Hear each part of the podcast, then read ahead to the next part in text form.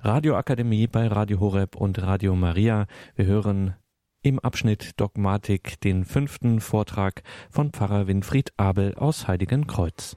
Atme in mir, du Heiliger Geist, dass ich Heiliges denke. Treibe mich, du Heiliger Geist, dass ich Heiliges tue. Locke mich, du Heiliger Geist, dass ich Heiliges liebe. Stärke mich, du Heiliger Geist, dass ich Heiliges hüte. Hüte mich, du Heiliger Geist, dass ich das Heilige nimmer verliere. Amen. Im Namen des Vaters und des Sohnes und des Heiligen Geistes. Amen. Liebe Hörerinnen und Hörer von Radio Horeb, liebe Teilnehmer an der Rundfunkakademie zur Ausbildung von Katecheten, ich freue mich, dass wir heute Abend wieder zusammen sein dürfen und zu dem Thema Glaubensbekenntnis der Kirche einiges hören werden, was ja zum essentiellen, zum wesentlichen Teil dessen gehört, was die Kirche ausmacht, nicht nur einfach als Glaubenssätze, sondern als die innerste Verbindung zu dem dreifaltigen Gott. Und das Glaubensbekenntnis ist eben nicht nur eine Aufzählung von irgendwelchen Gesetzmäßigkeiten oder Regeln oder äh, sonstigen äh, Dingen, die ausgesagt werden können über Gott, sondern das Glaubensbekenntnis ist ein Hymnus an Gott, ein Lobpreis auf Gott. So hat die Kirche es immer verstanden. Wenn man die Schönheit Gottes preist, wie es im Glaubensbekenntnis geschieht, dann wird es sofort hymnisch und deswegen haben so viele Musiker, besonders des Abendlandes, Formen gefunden, um das Credo in vielfältiger Weise zu vertonen, und eine Stelle wurde dann in besonderer Weise hervorgehoben, wenn auf einmal es kam, et incarnatus est de Spiritu Sancto ex Maria Virgine et homo factus est. Fast hatte man den Eindruck, an dieser Stelle schweigen selbst die Instrumente, der Chor wird leise, ein Solo erklingt, man hält den Atem an. Was ist da geschehen? Es ist wirklich so, wie wenn man die heilige Nacht erleben würde, in der das lebendige Wort Gottes zur Erde kommt. Man hält die Luft an. Was wird jetzt kommen? Das alles ist wunderschön nachempfunden im Glaubensbekenntnis. Er hat Fleisch angenommen durch den Heiligen Geist von der Jungfrau Maria und ist Mensch geworden. So Mensch, dass er sogar gekreuzigt werden konnte, und zwar die Koordinate ist auch da die geschichtliche unter Pontius Pilatus. Das heißt, es ist genau in der Historie festzumachen, dass Jesus Christus als Mensch wirklich gelebt hat und nicht irgendeine Fiktion ist.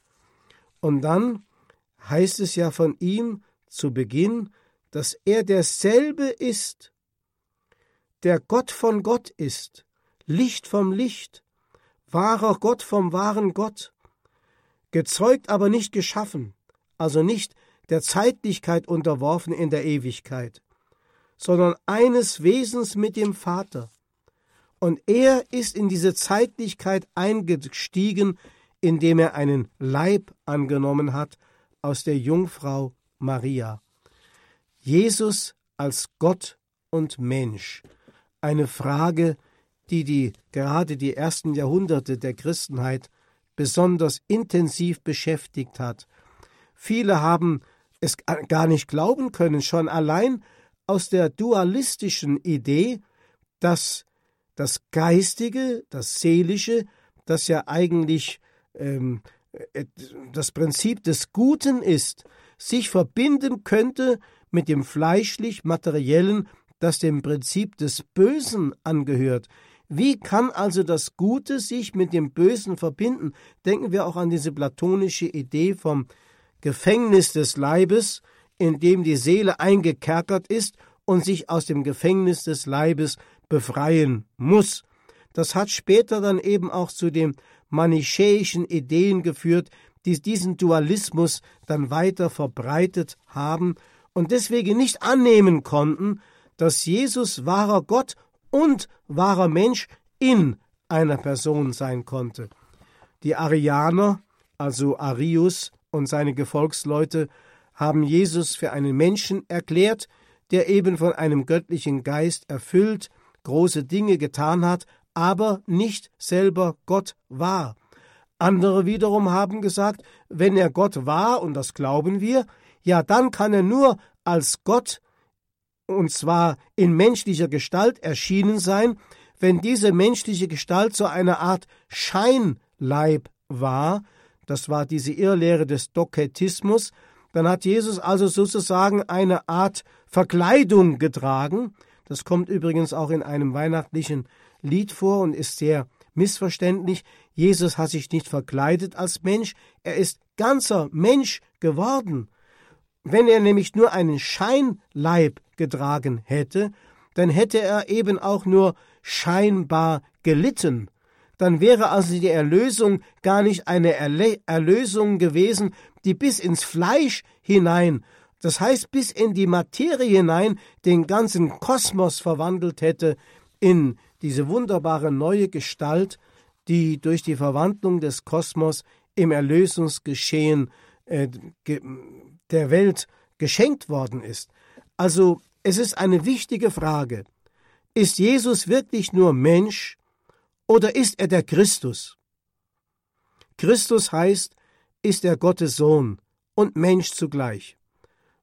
Es sei von vornherein daran erinnert, über die Gottheit Jesu kann man keine wissenschaftliche Aussage machen und es gibt auch keine Forschungsmethode, die uns zu der Erkenntnis der Gottheit Christi führen kann.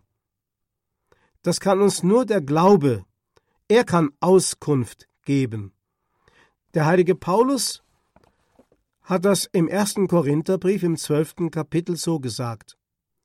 Keiner kann sagen, Jesus ist der Herr, außer im Heiligen Geist. Es ist vielleicht wichtig zu wissen, dass Jesus ja nie ein Buch geschrieben hat. Das Christentum ist keine Buchreligion wie etwa der Islam. Jesus hat eine ganz andere Form der Vermittlung der Wahrheit der Kirche mit auf den Weg gegeben. Kein Buch, sondern den Heiligen Geist. Der Heilige Geist wird euch an alles erinnern. Der Heilige Geist wird euch in die Wahrheit einführen. Der Heilige Geist wird euch den Trost geben, den ihr braucht. Der Heilige Geist kann uns also auch sagen, er allein, weil er die Tiefen der Gottheit erforscht, wer Christus wirklich ist, dass er nämlich wahrer Gott und wahrer Mensch ist. Wir erinnern uns an das Bekenntnis des Petrus, des Simon Bayona, bei Matthäus im Kapitel 16, Vers 16. Du bist der Christus, der Sohn des lebendigen Gottes. Und Jesus bestätigt diese Aussage, Selig bist du, Simon Barjona, denn nicht von Fleisch und Blut kommt dir das zu, sondern mein Vater im Himmel hat es dir offenbart. Das heißt, dass Jesus der Christus ist, das können wir menschlich nicht aussagen.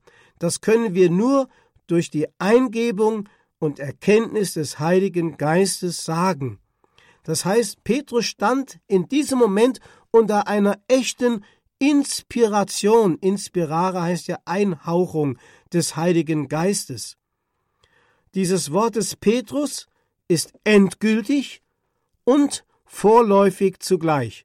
Endgültig, weil es keiner Ergänzung bedarf. Es ist zeitlos, gültig, objektiv und hängt nicht von meinem Glauben oder von der Meinung der Mehrheit der Menschen ab. Also endgültige Wahrheit vorläufig natürlich auch, weil wir uns, wie Petrus, in den tieferen Sinn dieses Wortes erst hinein glauben müssen, also auch unser Subjektives dazutun müssen. Hier kommen wir wieder auf dieses Credo in unum Deum. Das ist zunächst etwas, was nur das Individuum kann, was aber dann von der Person, die die Kirche ist, im Ganzen übernommen wird und von meinem Bekenntnis sozusagen gestärkt wird, nämlich, da heißt es doch credo in unum, ich glaube mich hinein in Gott. Das heißt, allein Christus zu bekennen, bedarf eines immer tieferen sich hineinglaubens in diese Wirklichkeit. Und hier verstehen wir, wer beim Glaubensvorgang die wichtigste Rolle spielt. Nicht nur meine Bereitschaft, überhaupt mich Gott zu, zu öffnen oder mich ihm hinzugeben, sondern an erster Stelle der Heilige Geist, der mir offenbaren kann die wunderbaren Geheimnisse Gottes. Also wie gesagt, von daher ist auch für uns dieses Wort Du bist Christus, der Sohn des lebendigen Gottes, ein vorläufiges Wort, weil es immer wieder der Vertiefung und der Erweiterung bedarf durch unseren zunehmenden und wachsenden Glauben. Deswegen beten wir oder sollten wir immer wieder beten um Wachstum im Glauben, in der Hoffnung und in der Liebe, wie wir das zu Beginn eines jeden Rosenkranzgebetes ja tun. Wer ist dieser Christus? Wir sagten schon, er ist Gott und Mensch zugleich. Als Mensch ist er sogar versuchbar, aber nicht verführbar, aber versuchbar. Als Gott ist er der, der auf dem Berg Tabor in verklärter Gestalt vor den erstaunten Jüngern erscheint. Der Messias, der von sich sagen kann, Ehe Abraham war, bin ich. Oder der Messias, der von sich sagen kann, mir ist alle Macht gegeben, im Himmel und auf Erden. Wenn das wirklich stimmt, dann muss das gewaltige Konsequenzen für unser Leben und für unseren Glauben haben. Wenn man einmal bedenkt, dass der, der von sich sagt, mir ist alle Macht gegeben im Himmel und auf Erden, vom Teufel in der Wüste als Mensch versucht wird, im Hebräerbrief heißt es ja, er ist deswegen der für uns kompetente hohe Priester, weil er in allem versucht worden ist. Also auch darin, dass er vom Teufel, den Jesus den Fürsten dieser Welt nennt, auch noch die Macht über diese Erde, aber gemeint ist eine andere Form von Macht, wie eben die Mächtigen der Erde ihre Macht verstehen und missbrauchen, von ihm angeboten bekommt. Er, dem alle Macht gegeben ist im Himmel und auf Erden, wird auf diese Weise versucht, ins Menschliche abzugleiten oder gar satanisch zu werden, sich von Gott loszulösen, um nur noch Mensch zu sein. Denken wir daran, wie kurz nach dem Bekenntnis des Petrus bei Matthäus 16, 16, wo Jesus ihm noch gesagt hat, zwei Verse weiter, du bist der Petrus, der Fels, und auf diesen Felsen will ich meine Kirche bauen derselbe Petrus wenige Verse später, als Jesus nämlich das durch Petrus bekannte Messiastum erklärt, er sagt ja, du bist der Christus, der Messias. Und Jesus erklärt nun, was Messiastum heißt, nämlich Leiden, Sterben, Auferstehen. Und da heißt es, Petrus nimmt Jesus beiseite und macht ihm Vorhaltungen, Herr, das darf nicht geschehen. Petrus hat ein völlig falsches Messiasbild. Und da weist ihn Jesus zurück. Diesmal hat er das eben nicht vom himmlischen Vater und nicht vom Heiligen Geist durch Inspiration als Erkenntnis geschenkt bekommen, sondern von der ganz anderen Seite, weg von mir, Satan. Denn du denkst nicht, wie Gott denkt, sondern du denkst, wie die Menschen denken. Da merkt man einmal, wie sehr der Satan der böse Feind, das menschliche Denken gefangen halten kann. Er will uns immer wieder hineinlocken und hinein verstricken in eine irdische Logik, die durchaus in sich schlüssig ist, aber nicht mehr offen ist für das Himmelreich. Während die himmlische Logik die göttliche Logik, auch offen ist für die Erde, aber die Erde eben nicht zum endgültigen und zum Paradies erklärt, sonst wäre sie ein Gefängnis. Nein, es ist einfach dieser Weg, den Jesus in seiner Person zeigt, er ist eben der Christus, der Sohn des lebendigen Gottes, dem alle Macht im Himmel und auf Erden gegeben ist, der sogar sagen kann, deine Sünden sind dir vergeben. Und zugleich ist er der Versuchbare, der alle Versuchung auf sich genommen hat, um der kompetente hohe Priester vor Gott zu sein. Er muss ganz Mensch sein, sonst könnte er die Menschheit nicht vor dem Vater vertreten.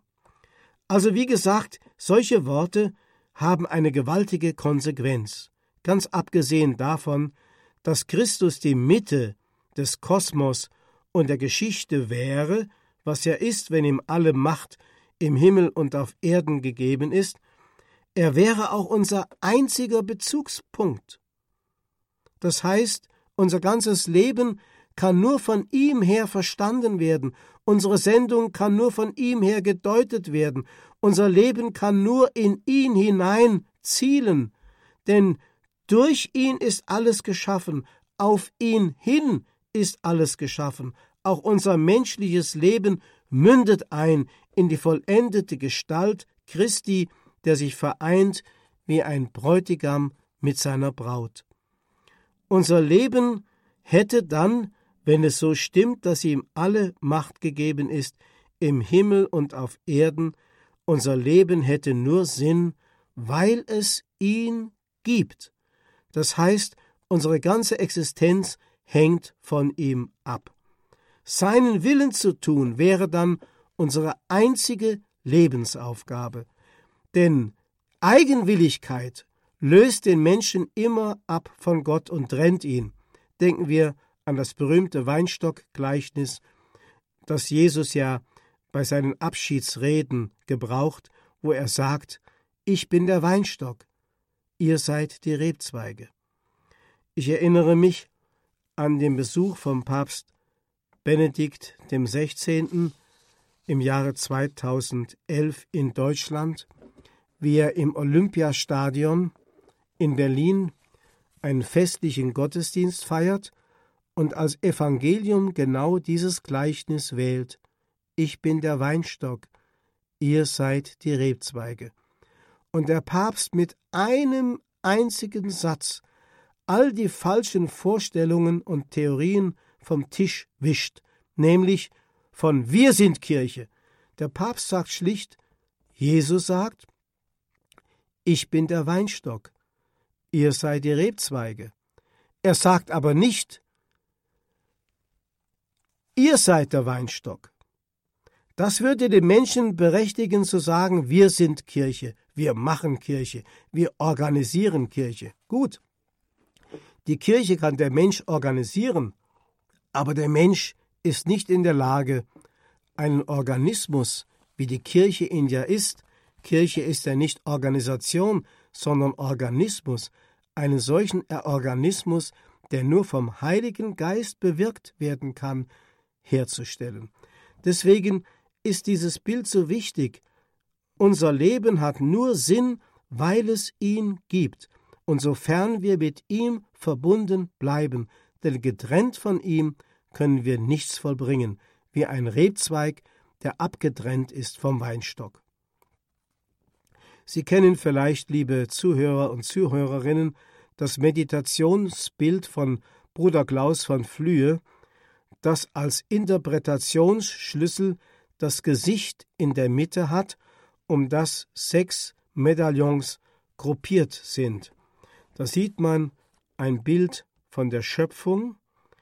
Da merkt man, wenn das alles mit engst, in engster Verbundenheit zu Gott steht, dass die Schöpfung nicht bloße Materie, sondern Sakrament ist, also Offenbarung Gottes ist, also Weg Gottes zu uns Menschen und zugleich Weg des Menschen zu Gott.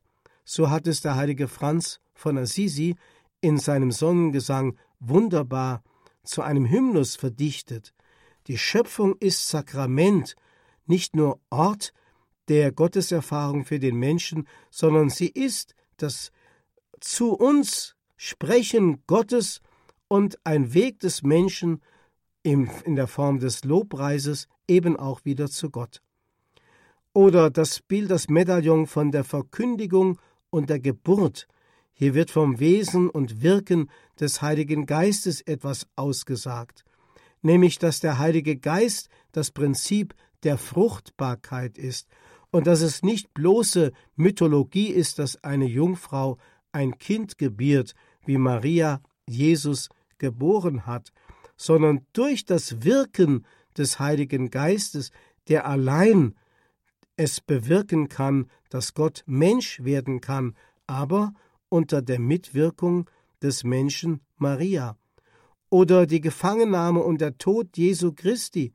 Das könnte man durchaus deuten, wenn man es sokratisch verstehen würde, dass Jesus in Konsequenz zu seiner Lehre dann eben auch in den Tod gegangen ist und uns ein wunderbares Vorbild hinterlassen hat. In Wirklichkeit aber ist es der Akt der Erlösung. Das kann man natürlich dem Geschehen nicht einfach entnehmen, wenn man es rein optisch wahrnimmt. Da ist einer am Kreuz gestorben, hat einen gewaltsamen Tod erlitten. Heute wird es zum Beispiel ja auch begründet, dass man die Kreuze aus den Schulen herausnimmt. Man könne den Kindern eine solche grausame Szene wie den Tod eines Gekreuzigten nicht mehr zumuten. Aber darum geht es doch gar nicht. Man muss es doch deuten. Es ist nicht einfach nur ein grausamer Hinrichtungsakt. Es ist nicht nur das Vorbild, das einer gibt, der mit letzter Konsequenz sogar sein Leben für seine Lehre hingibt. Nein, es ist Erlösungsgeschehen, es ist die äußerste Liebe, die Gott hierin offenbart, denn eine größere Liebe hat niemand, als wer sein Leben hingibt. Wir merken, alles kann nur in der Anbindung zu Gott begriffen werden. Die Schöpfung, die Verkündigung, die Geburt, die Gefangennahme und der Tod und schließlich das letzte Medaillon von der Eucharistie. Was wäre die Eucharistie, wenn sie bloß ein Mahl wäre? wenn sie bloß eine Erinnerung wäre an das, was irgendwann mal Jesus getan hat, als er mit den Jüngern am Vorabend seines Leidens zusammensaß. Nein, Eucharistie ist die lebendige Vergegenwärtigung all dessen, was wir eben schon betrachtet haben, in einer engen Anbindung an das göttliche Geheimnis, das immer den Hintergrund von allem, was wir hier tun, von allem, was wir erleben, ist und in der Eucharistie eine besonders wirksame Gegenwart Gottes, deswegen nennen wir sie eben auch in einer besonderen Weise ein Sakrament, wie auch die ganze Schöpfung ein Sakrament ist. Kein Wunder, dass gerade der Glaube an den Christus, also die Gottheit Christi, immer wieder umstritten war, weil man die Gottheit Jesu nicht forschend erkennen kann. Bei 1 Johannes also im ersten Johannesbrief im Kapitel 2, da heißt es, meine Kinder, es ist die letzte Stunde. Ihr habt gehört, dass der Antichrist kommt, und jetzt sind viele Antichriste gekommen. Daran erkennen wir, dass es die letzte Stunde ist. Sie sind aus unserer Mitte gekommen, aber sie gehörten nicht zu uns. Wer ist der Lügner, wenn nicht der, der leugnet, dass Jesus der Christus ist. Das ist der Antichrist, wer den Vater und den Sohn leugnet. Wer leugnet, dass Jesus der Sohn Gottes ist, hat auch den Vater nicht. Wer bekennt, dass er der Sohn ist, hat auch den Vater. Für euch gilt, was ihr von Anfang an gehört habt, soll in euch bleiben, wenn das, was ihr von Anfang an gehört habt, in euch bleibt, dann bleibt ihr im Sohn und im Vater, und seine Verheißung an uns ist ewiges Leben. Wunderbar und wichtig. Das heißt also, alle antichristlichen Züge, die in den Jahrhunderten auftauchen, haben immer mit der Leugnung des Christus zu tun. Jesus wird nicht als wahrer Gott, als unsere Kompetenz, als unser einziger Bezugspunkt, als das A und O unseres Lebens sozusagen anerkannt, sondern jeder Mensch versucht in Eigenwilligkeit sich seinen eigenen Christus zurechtzumachen, und genau das ist falsch. Wir können uns ihm nur unterwerfen und können ihn nicht beurteilen. Oder im selben Johannesbrief heißt im fünften Kapitel, jeder, der glaubt, dass Jesus der Christus ist, stammt von Gott. Jeder, der den Vater liebt, liebt auch den, der von ihm stammt. Wer sonst besiegt die Welt außer dem, der glaubt, dass Jesus der Sohn Gottes ist? Ich glaube, das sind ganz wichtige Sätze, die hier gesagt werden. Die Welt besiegen kann man nur mit dem Glauben an den menschgewordenen Sohn Gottes. Es hängt also alles von diesem Bekenntnis ab, dass wir daran glauben, dass Jesus der Christus ist. Jetzt verstehen Sie vielleicht auch, liebe Hörerinnen und Hörer, was der eigentliche Kern der Versuchung war, der Jesus in der Wüste ausgesetzt war, aber nicht nur in der Wüste. Es heißt ja bei Lukas, der Teufel hat nur eine Zeit lang von ihm abgelassen und ihn dann wieder angefallen. Ja, Denken Sie an diese furchtbare Versuchung am Ölberg, wo Jesus darum ringt, seinen Eigenwillen gegen den Willen des Vaters zu stellen, und wie er dann sich dazu durchringt, aber Vater, dein Wille geschehe. Oder denken Sie an die letzte Versuchung am Kreuz, steig doch herunter, wenn du Gottes Sohn bist. Das heißt, in Jesus war immer diese Versuchung da, sich vom Vater loszulösen in Eigenwilligkeit sich gegen den Vater zu stellen.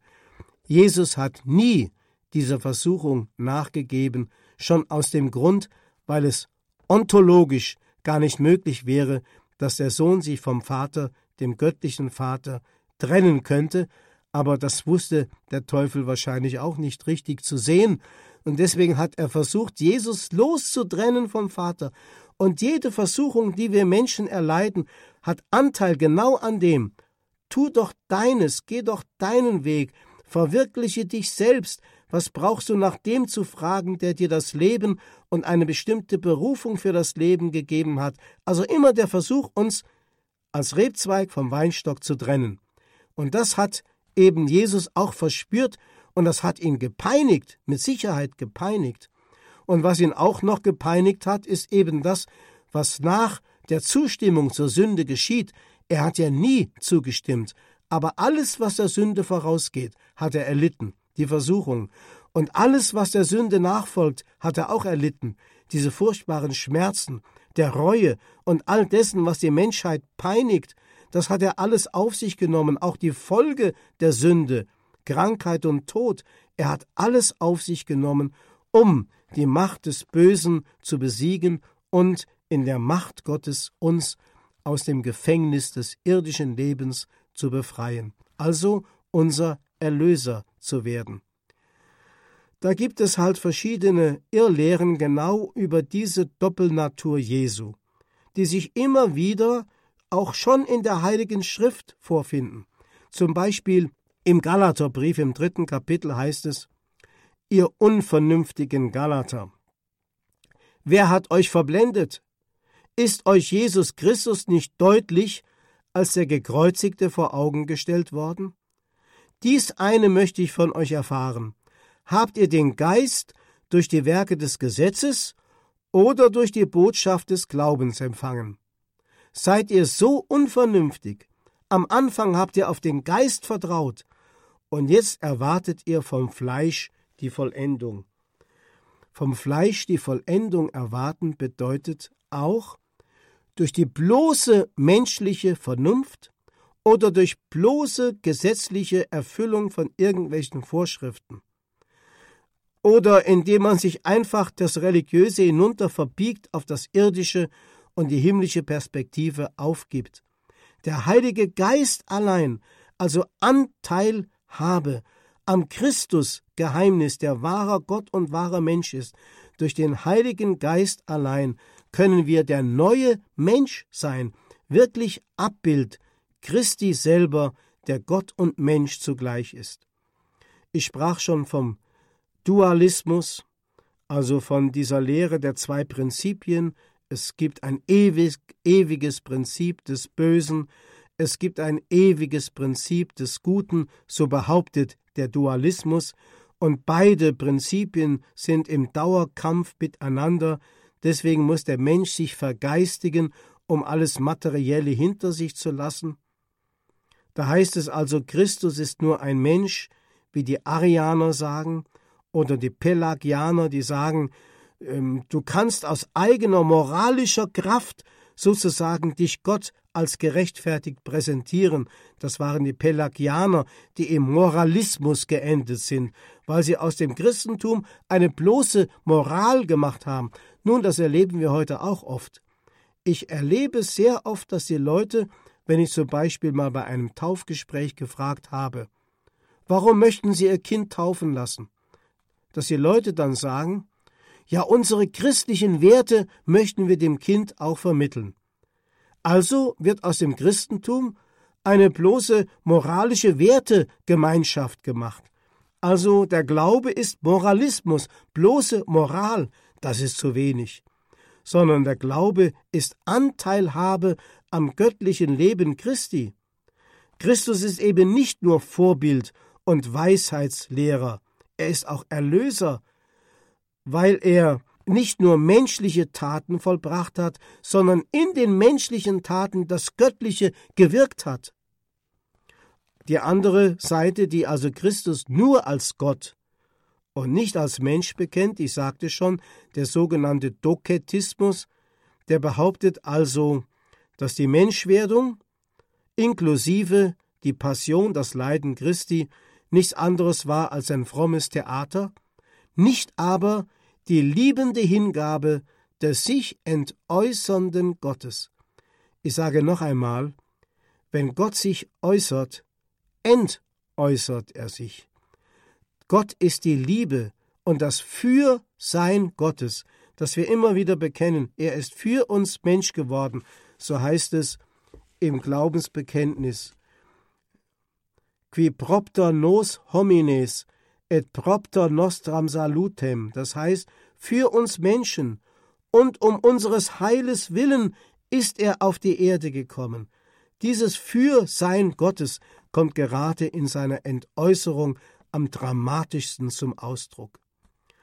Diese Strömungen waren damals in der frühen Christenheit meistens kleine oder größere Gruppen, Sekten und Konfessionen, Sie bildeten einen gefährlichen Modetrend innerhalb der Kirche, aber sind auch heute noch virulent, aber nicht als System, sondern als irgendwelche individualistische Gottes- und Christusbilder. Der eine machte sich so zurecht, der andere machte sich eben anders zurecht. Der berühmte Inder Sundar Singh, der vom Hinduismus zum Christentum gefunden hatte, hat das wunderbar erklärt, wenn er sagt, wenn Christus bloßes Vorbild wäre, dann wäre er eben nur ein religiöses Genie gewesen. Und dann wörtlich, Christus will uns nicht nur belehren, er will nicht nur Vorbild sein, er will in uns leben, will für uns die Quelle eines neuen Lebens sein. Also, das ist eben das Göttliche an ihm, das in uns wieder zu einem neuen Leben werden kann und will, damit wir aus unserer Gefangenheit des rein irdischen wieder zum Göttlichen emporsteigen können. Oder wenn Christus nur als politische Botschaft verstanden wird oder als eine soziologische Botschaft. Sundar Singh sagt, ohne die Gottheit Christi hat das Christentum keine Botschaft mehr, ist dann nicht mehr als eine Sittenlehre wie der Buddhismus, also der Pelagianismus, der auch in der Kirche heute noch da ist, in der Form eines Moralismus, der nur noch von christlichen Werten, aber nicht mehr von der Person Jesu Christi und seiner Autorität spricht. Oder wenn ich Christus nur als Therapeuten oder Schamanen nehme, nehmen neben anderen, wie etwa Drewermann es sagt, Sundar Singh sagt, Wenn wir das innerste Wesen Christi, seine Gottheit verwerfen, so ist diese Art Christentum nicht besser als der Hinduismus. Ihr mögt das heißen, wie ihr wollt, Rationalismus, neue Theologie oder neue Religion, es hat keinen Wert, es ist schlimmer als das Heidentum. Also wir müssen weg von dem, dass wir aus Christus etwas machen, was unserer menschlichen Welt und unserer innerweltlichen Welt angehört. Er ist es, der uns zu Gott emporführen will. Er ist wirklich der Weg, die Wahrheit und das Leben. Und wenn wir, wie ich das auch schon erlebt habe, unter Christen noch die Lehre vom Karma vertreten und von der Reinkarnation, dann brauchen wir keinen Erlöser. Denn die Reinkarnationslehre sagt ja, wir kommen mit irgendeinem Karma, mit einem Schicksal auf die Welt und haben es abzuarbeiten. Und wenn wir es in einem Leben nicht schaffen, müssen wir ein zweites oder drittes Leben dazu gebrauchen, aber dann brauchen wir keinen Erlöser. Also all diese Dinge, die auch eindringen in das Christentum heute, sind nicht geeignet, uns Christus als den wahren Gott und Menschen vor Augen zu stellen. Und dann gibt es natürlich auch den Psychologismus oder die bloße pädagogische Anwendung der Heiligen Schrift. Dazu sagt Sundar Singh, der bekehrte Inder, wir können verstehen, was man von Christus sagt, wenn wir Bücher lesen. Aber ihn selbst können wir nur durch das Gebet kennenlernen. Also, man kann sagen, der Glaube an Jesus Christus lebt vom Gebet. Ich habe schon öfters erlebt, dass Leute zu mir sagten, ich bin auch gläubiger Katholik. Meine Gegenfrage heißt dann immer, beten Sie auch? Und wenn die Leute dann mit den, mit den Schultern zucken und dann bekennen müssen, dass sie schon ewig nicht mehr gebetet haben, dann kann ich ihnen auf den Kopf zu sagen, dann glaubst du nicht. Also die Frage steht heute noch im Raum, die Jesus damals an Petrus gerichtet hat. Für wen halten die Leute den Menschensohn? Und dann, für wen haltet ihr mich? Und auf mich angewandt, für wen hältst du mich? Dagegen steht das, was der protestantische Mystiker Terstegen in seinem wunderbaren Weihnachtslied zum Ausdruck bringt, sehet dies Wunder, wie tief sich der Höchste hier beuget, sehet die Liebe, die endlich als Liebe sich zeiget, Gott wird ein Kind, träget und hebet die Sünd, alles anbetet und schweiget. Nur im Gebet können wir begreifen. Der Höchste erniedrigt sich so tief, dass er alles von unten tragen und zu Gott emporheben kann. Das kann man nur tun, wenn man sich auf den letzten Platz begibt, wie Jesus ihn eingenommen hat. Die Frage Jesus oder Christus ist für uns von fundamentaler Bedeutung. Ich komme noch einmal auf Sundar Singh zu sprechen, ein heidnischer König, so sagt er in einem Bild, hatte einen tüchtigen Minister, der Christ wurde. Dem König war das unverständlich, dass Gott als Mensch gelebt haben und eines ehrlosen Todes gestorben sein sollte. Er sagte, Wenn ich will, dass etwas geschieht, dann gebe ich einem Diener den Befehl, und das genügt, Warum sollte also der König der Könige selbst in die Welt kommen? Der Minister antwortet, Gebt mir 24 Stunden Zeit, dann will ich euch eine Antwort geben. Er ließ eine Puppe anfertigen, die aussah und gekleidet wurde wie das zweijährige Kind des Königs. Als am nächsten Tag der König mit dem Boot eine Ausfahrt machte, ließ der Minister die Puppe ins Wasser werfen. Der König sah sie hineinfallen und glaubte, sein Kind sei am Ertrinken. Sofort sprang er ins Wasser. Der Minister fragte ihn, Warum wolltet ihr das Kind selber retten, wo doch ein Wort an einen Diener genügt hätte?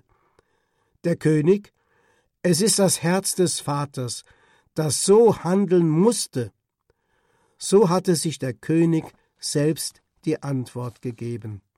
Die Liebe des Vaters hat dazu geführt, dass er durch seinen Sohn Mensch geworden ist und für uns das Äußerste getan hat. Da, damit steht und fällt unser Glaube.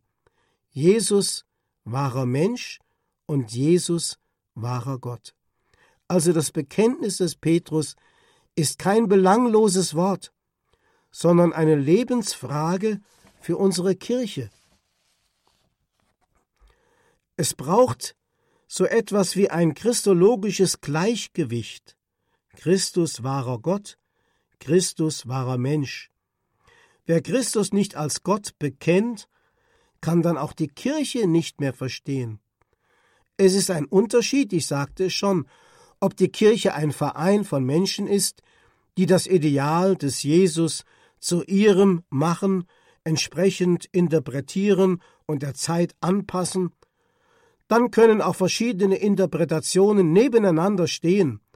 Christentum wäre dann ein Lebensstil, ein Programm, ein Ideal, also eine Moral oder, wie heute viele sagen, die Sache Jesu.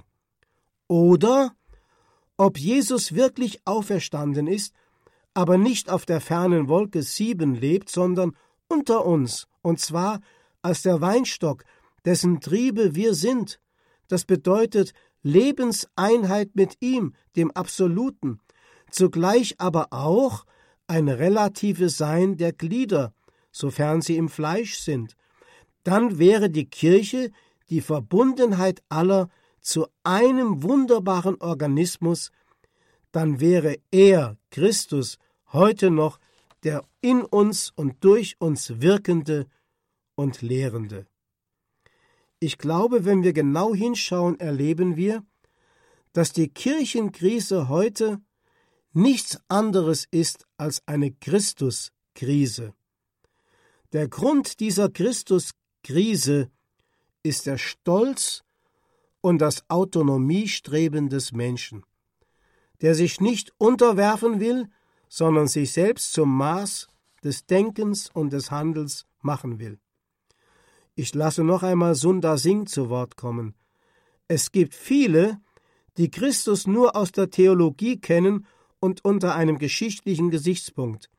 Sie haben keine Zeit, mit ihm umzugehen, sie kennen ihn nicht, deshalb wagen sie es, seine Gottheit zu leugnen. Es ist ihnen unmöglich, die Gottheit Christi in Jesus zu sehen. Aber frage die, welche mit ihm leben, wer Jesus Christus ist. Der lebendige Christus hat ihr Leben in so wunderbarer Weise verwandelt, dass sie auf Erden schon im Himmel weilen. Deswegen wollen wir bekennen oder sollen wir, dürfen wir bekennen, wie Petrus, du bist Christus, der Sohn des lebendigen Gottes. Ehre sei dem Vater und dem Sohn und dem Heiligen Geist, wie im Anfang, so auch jetzt und alle Zeit und in Ewigkeit. Amen. Das war der fünfte Vortrag der Lehreinheit Dogmatik beim Katechistenkurs im Haus St. Ulrich in Hochaltingen. Wir hörten Pfarrer Winfried Abel aus Heiligenkreuz in Österreich. Von diesem Vortrag, wie natürlich von allen Teilen der Radioakademie, gibt es eine CD bei unserem CD-Dienst von Radio Horeb. Wie Sie den ab morgen wieder telefonisch erreichen können, steht auf horeb.org und da kann man es sich auch ganz einfach machen, nämlich einfach diesen Vortrag im Podcast- und Downloadbereich abrufen. horeb.org